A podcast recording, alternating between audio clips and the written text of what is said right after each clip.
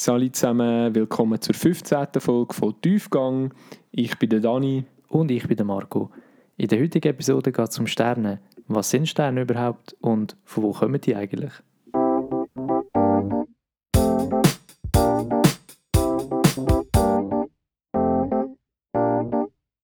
Bevor wir in das sehr interessante Thema einsteigen, ist es wichtig zu erwähnen, dass ja, Sterne einfach ein riesiges Thema ist.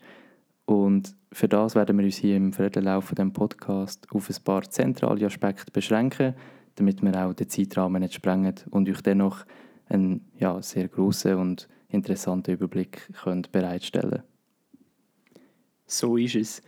Die Frage, die natürlich zentral ist, ist, was sind Sterne überhaupt? Ja, ich meine, Sterne sind, wie ihr alle kennt, überall am Nachthimmel. Ein paar sind heller, ein paar sind dunkler, wenn man Bilder von Sternen macht, erleuchten sie in ganz verschiedene Farben und sehr lang sind die Gründe für das eigentlich ein riesiges Mysterium gewesen. Ganz allgemein, egal wie alt, ob es jetzt Millionen oder Milliarden von Jahren alt sind, Sterne sind, sie sind eigentlich heiße, dichte Wolken aus Staub und Gas und Plasma und größtenteils ist das Wasserstoffgas und Helium. Ein sehr grosser Anteil von diesen Sternen ist im Frühstadium vom Universum vor etwa 10 Milliarden Jahren entstanden, aber dennoch bilden sich auch heute noch Sterne, was eigentlich sehr interessant ist, wenn man das so überlegt, wie, wie lang das schon ist, der ganze Prozess. Man muss aber auch sagen, die Sterne, die sich heute bilden, sind natürlich ganz, ganz wenig im Vergleich zu früher. Also jetzt bilden sich wirklich nicht mehr viele Sterne. Und um das Ganze vielleicht auch mal ein bisschen greifbarer zu machen, wenn ihr ein bisschen auf dem Land sind, wo klaren Himmel hast und nicht zu viel Lichtverschmutzung. Und dann schaut ihr in den Himmel rauf, seht ihr zwischen 2 und 5 bis 6'000 Sterne, die ihr von, von bloßem Auge könnt sehen was natürlich nur einem ganz, ganz mini, mini, mini Anteil von diesen Sternen entspricht, wo wir überhaupt Kenntnis haben davon. Und davon ausgeschlossen natürlich noch all die Sterne, die überhaupt existieren. Ja, weil das ist ein ja, eine extrem, extrem grosse Zahl. Ich glaube, die können wir nicht mal aussprechen da. Es ist, es ist wirklich unglaublich. Aber wir fangen doch jetzt mal beim Kleinen an. Und zwar, wie entsteht jetzt so ein Stern von Grund auf? Genau, bevor wir mit dem Kleinen anfangen, vielleicht fangen wir auch noch mit dem Nächsten an. Und zwar eigentlich unser nächster und best erforschte Stern ist unsere Sonne, das Zentrum vom Sonnensystem. Und was da eigentlich lustig ist, im Mittelalter hat man nicht gewusst, dass die Sonne eigentlich ein normaler Anführungsschlusszeichen Stern ist, sondern man hat gedacht, dass das einfach ein glühender Stein muss sein. Und jedoch ist es so, dass die Sonne der einzige Stern ist, wo man von der Erde aus kann sehen kann, wo man sogar die Strukturen davon sehr deutlich kann erkennen kann. Also die Sonnenflecken, Sonnenfackel und Sonneneruptionen.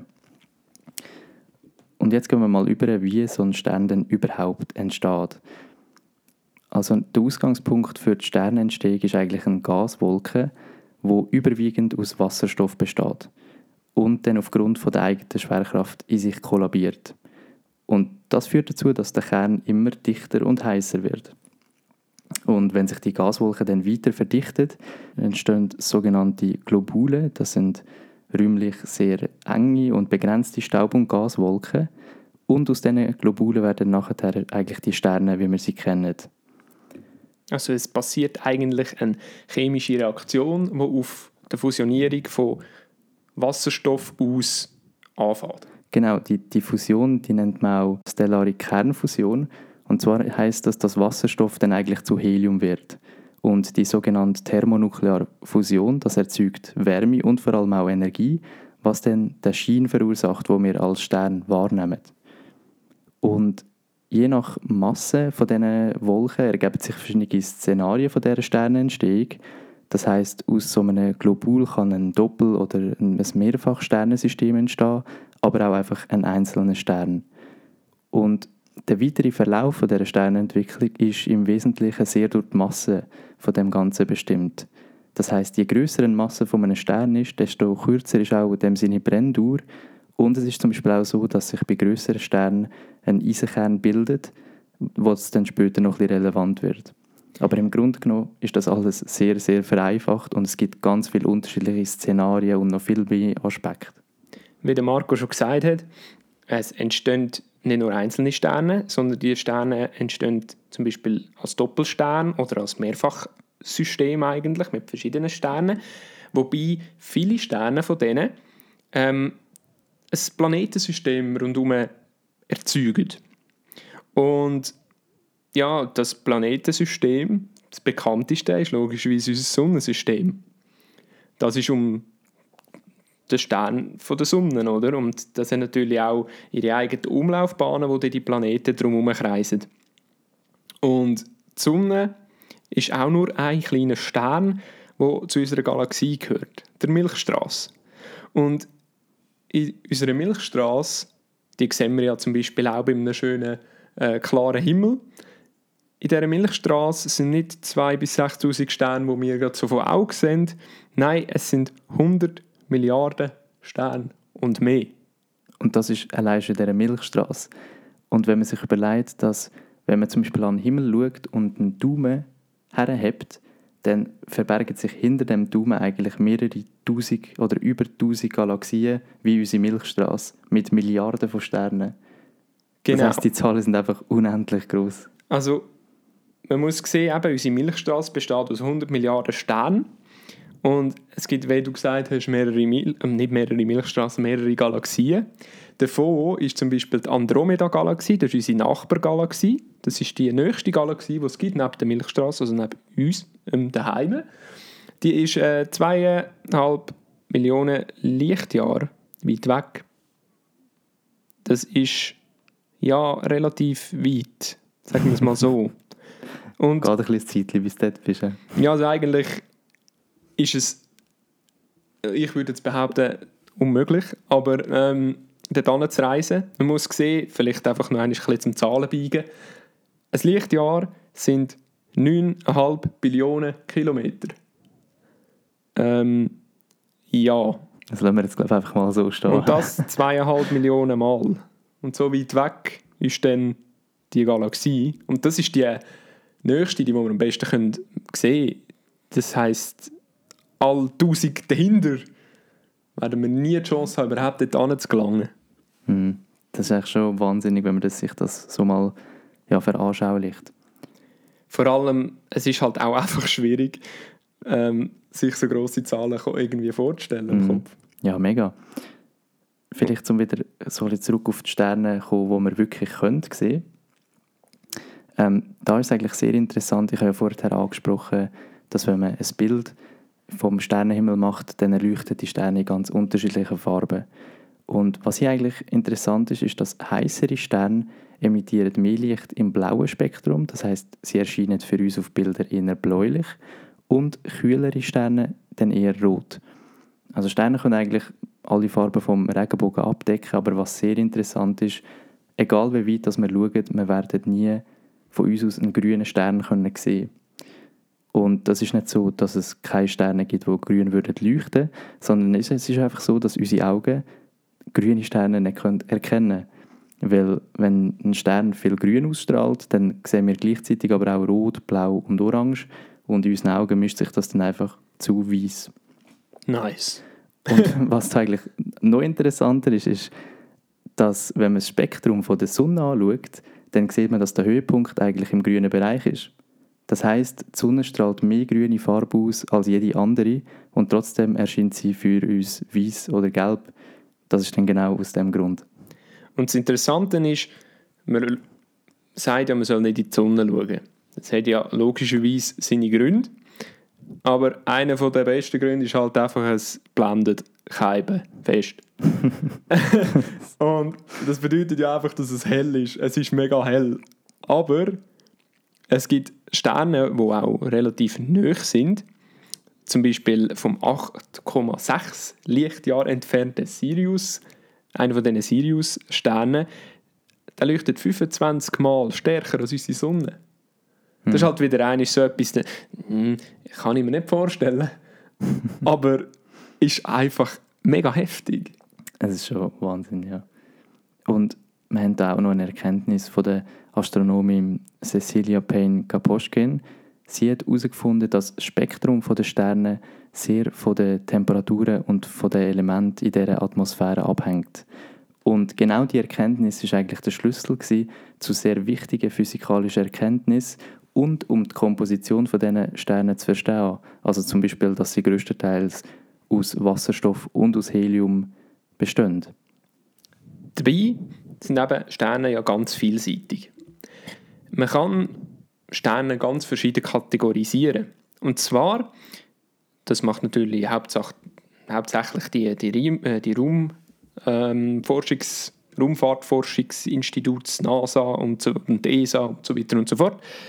Und sie bestimmen Sterne anhand von der Oberflächentemperatur, anhand von der Masse, anhand vom Radius, der Dichte, auch von der Rotationsgeschwindigkeit, weil ein Stern genau wie unsere Planeten sich natürlich dreht, von der Eigenbewegung und auch von der Häufigkeit der chemischen Elemente, die der Stern beinhaltet.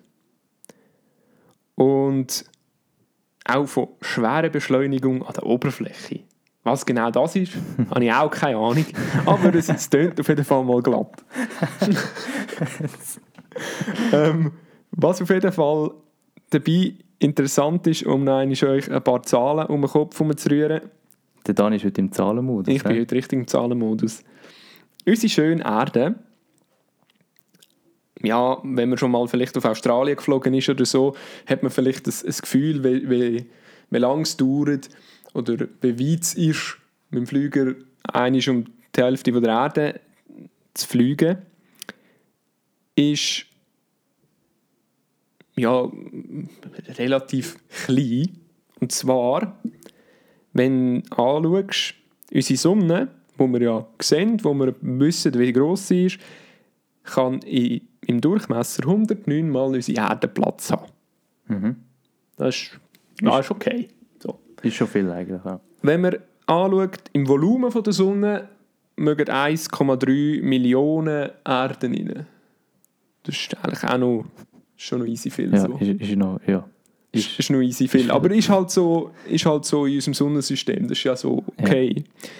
Und weil man natürlich die Menschheit durch all die Teleskope ganz viele Sterne erforscht hat und durch Physik auch deren ihre Größe kann schätzen, gibt es da so den grössten bekannten Stern, wo man so eine ungefähre Schätzung von der Größe hat, ist äh, der Stevenson 218. Wieso das so heisst, habe ich auch keinen Plan. Aber das Interessante ist, der ist 1079 Mal so breit wie die Sonne. Das heisst, die Sonne mag im Durchmesser 1079 Mal rein. Mhm. Und das ist die Sonne. Wo schon mal einiges größer ist als die Erde. Exakt. Und wenn du das ausrechnest, wie viel Erde im Volumen von dem Stern innen mögen, kommst du in die Quadrillionen. Hm. Das ist schüch viel. Dort hat es noch Platz zum Bauen. dort dort hat es noch Platz zum Bauen. Es ist also extrem, wie, wie gross die Dimensionen sind, die mm. um uns herum sind und wie extrem klein wir überhaupt sind. Ja, das ist ziemlich mindblowing und wenn man sich zu fest probiert, über so Sachen Gedanken machen, irgendwann brennt er einfach der Kopf, weil es einfach so kein, es macht so wie keinen Sinn und trotzdem existiert es. Und irgendwie ist es auch schön, wenn er mal irgendwie, einfach wenn ihr ein schönes Bild anschaut von der Natur und unsere Natur kennt man ja schon gut, schaut mal ein Bild an von einem Teleskop, von, von einem Stern oder von einer Sternenexplosion. Das ist wunderschön. Mhm. Das ist wirklich so. Du hast ja vorher gerade angesprochen, oder, wie, dass man Sterne erforscht und dass man aus dem gewisse Erkenntnisse ziehen kann. Vielleicht hänge ich da gerade rein, und zwar, wie, wie erforschen wir eigentlich Sterne? Das ist eigentlich auch etwas ziemlich Interessantes, weil wenn man sich überlegt, dass wenn man am Abend in den Himmel schaut, dann nimmt man eigentlich teil an der ältesten Wissenschaft, die wir in unserer Geschichte haben. Älter als Navigation, älter als Landwirtschaft, vielleicht sogar älter als Sprache selber. Und sehr interessant ist, ist, dass die Astronomie nur observational ist. Das heißt, eine Wissenschaft basierend durch, wie du auch schon gesagt hast, Beobachtung. Und ja, wie wissen wir eigentlich denn überhaupt, wie viele Galaxien das es gibt, aus was sie bestehen, wie groß das die sind. Das ist so, dass man eigentlich versucht, die Eigenschaften der Sterne auszuschlüsseln, aufzuschlüsseln und aus diesen Sachen Erkenntnis zu ziehen. Das heißt, wir wissen von den Sternen Temperaturen, wir wissen aus welchem Stoff das sie sind, wie weit das sie entfernt sind, wie alt das sie sind. Und all das wissen wir nur, indem wir das Licht analysieren, wo aus dem Himmel raus scheint.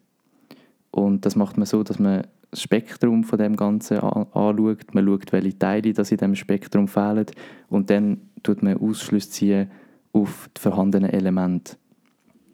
Und man macht das halt nicht nur, indem man sehbare Licht analysiert, sondern man schaut auch die Radiowelle an, man schaut Infrarotstrahlung an, man schaut Ultraviolettstrahlung an und das gibt dann insgesamt ein kompletteres Bild, aber auch ein anderes Bild von unserem Universum, als wir es überhaupt sehen. Und für das benutzen die Forscher halt verschiedenste Teleskope, wo, man dann kann verschiedenste Spektren von ja, Ultraviolett bis zu Röntgenstrahlung analysieren Und weil der Mensch ja gerne alles ein bisschen kategorisiert, macht er das natürlich auch mit Sternen. So gibt es die kleinste Form von Stern, wo eigentlich kein Stern ist, wird im Englischen als Wannabe Star ähm, bezeichnet. Die gibt es auf der Erde. Fair, fair. Das sind dann wieder andere. Das sind andere, ja. Aber so ein Wannabe Star ist zum Beispiel ein Jupiter, wo de facto nicht leuchtet, aber gewisse Aspekte von einem Stern halt auch beinhaltet. Und dann gibt es so kleine Sterne, die nennt man Zwerg. Da gibt es braune Zwerge, rote Zwerge, gelbe Zwerge und weiße Zwerge. Wobei alle wieder andere Attribute sind. Und die weißen Zwerge zum Beispiel eben die sind, die ganz, ganz hell leuchten, wie der Sirius A mhm. oder der Sirius B Stern. Und dann äh, gibt es natürlich auch größere, das sind rote Riesen. Oder noch größere, das sind Überriesen. Von diesen Überriesen gibt es wieder blaue, wieder rote, wieder gelbe. Und so tut man dort dann eigentlich kategorisieren in Volumen, in wie alt sind die Sterne, in die Masse von diesen Sternen. Wobei die Masse nicht unbedingt gleichzusetzen ist mit der Größe. Mhm. Das heißt, es gibt Sterne, die sind fünfmal so groß wie die Sonne, haben aber nur einen, einen kleinen Teil von der Masse von der Sonne. Ja. Was natürlich logisch ist von Sternen, die nur Wasserstoff und Helium äh, sind, sind natürlich viel leichter als Sterne, die ein Silizium oder ein Eisenkern haben. Mhm. Das so zu dem. Wenn ihr euch natürlich genauer dafür interessiert, gibt es auch auf YouTube ganz interessante Videos, zum Beispiel kurz gesagt, hat es kurz erklärt, da kann man auch äh, geschwind drüber schauen, um die Grössenverhältnisse und nein, so visuell vor Augen zu führen. Ja, wie man sieht, es gibt da ganz viele verschiedene Klassen und das ist halt wissenschaftlich angeschaut, aber die Klassen ähm, sind halt auch schon früher entstanden, und zwar in Form von Sternenbildern. Und es ist so, dass Sterne eigentlich schon in allen Kulturen eine sehr wichtige Rolle gespielt haben und auch die menschlich, durch die menschliche Vorstellung inspiriert worden sind. Meistens sind Sterne früher sehr religiös interpretiert worden und man hat sie benutzt, zum Beispiel für Kalenderbestimmung oder auch als Navigationssystem. Und man hat dann eigentlich angefangen, die Konstellationen der Sterne ähm, basierend auf, de, auf mythologischen Erzählungen zu äh, interpretieren. Und man hat versucht, oder man hat dann diesen Bewegungen der Konstellationen eine gewisse Bedeutung zugeschrieben, was ähm, tief zum Beispiel in der griechischen Kultur verankert ist und auch ja, so eine Begründung suchen, wieso dass gewisse Konstellationen zu gewissen Zeiten auf der Erde sichtbar sind. So dabei hast du natürlich viel herausgefunden, aber auch viele Fehlinterpretationen hervorgebracht. Zum Beispiel ein Sternschnuppe. Mhm. Ein Sternschnuppe ist in aller Munde, es weiß jeder, was er ist, was es ist, aber es weiß gleich nicht jeder, was es ist. Also es hat jeder schon gesehen, was es ist? aber es ist kein Stern. ein Sternschnuppen ist de facto kein Stern. Es ist wirklich, es hat mit Sternen nichts zu tun. Einfach nichts. Man mhm. sagt einfach im Gesamtkontext halt so, in der Umgangssprache. Ein Sternschnuppen ist eigentlich einfach ein Meteor, also ein Klumpen Gestein, wo in die Atmosphäre von der Erde eindringt und nach der Reibung natürlich bremst wird. Durch die Erdanziehungskraft wird er bremst und durch Reibung entsteht dann äh, der glühende Effekt, den wir sehen am Himmel, was dann Sternschnuppen genau ist. Hm. Und das ist so, dass, also es gibt ja verschiedene Tage im Jahr, wo Sternschnuppen häufiger sind als anderen Tage. Mhm. Das hat damit zu tun, dass die Erdumlaufbahn eine Umlaufbahn von einem Komet kreuzt. Mhm. Das heißt, ein Komet ist auch einfach ein grosser so ein Steinblock, also Steinblock, ja, so eine, so eine Drecksklumpe, die durchs All durchdüsen. und Auf gut Deutsch gesagt. auf gut Deutsch gesagt. Und ähm, der verliert immer ein bisschen Gestein hinter sich. Ja. Und wenn die Erde die Bahn von dem Komet kreuzen, also hinten dran ist, dann äh, sind die Gesteinsklümpel, die der Komet verliert und in Erde, äh, in die Erdatmosphäre eindringen, werden dann nachher alles zu Sternschnuppen und darum Hm. siehst du an gewissen Tagen mehr Sternschnuppen als andere. ja, das ist wirklich interessant. Oh, no, nice to know. Mhm. Man kann vielleicht nochmal Bezug nehmen auf die Sternenbilder aus diesen Beobachtungen, eben neben diesen Sternschnuppen noch ein bisschen weiter zurückreisen. Und zwar, wenn man etwa 2000 Jahre vor Christus ähm, geht, haben wir dort die Babylonier. Und sie haben eigentlich damals schon den Sternenhimmel beobachtet, wie es der Dani jetzt gerade gesagt hat. Und haben gesehen, dass sich eben gewisse Körper an dem Himmel oder gewisse ja, Sternenbilder an dem Himmel bewegen. Und man hat dann versucht, ja, Rückschlüsse ziehen, wie das genau das menschliche Leben, beeinflusst und haben dann eigentlich die Planeten und die Sternenbilder als Repräsentation von ihren Göttern angesehen. Und man hat dann eben genau die anfangen zu analysieren und hat versucht zu erkennen, okay, was haben die Planeten, die Sterne, die Konstellationen, was verursachen die und haben die vielleicht sogar eine Nachricht von diesen Göttern drin.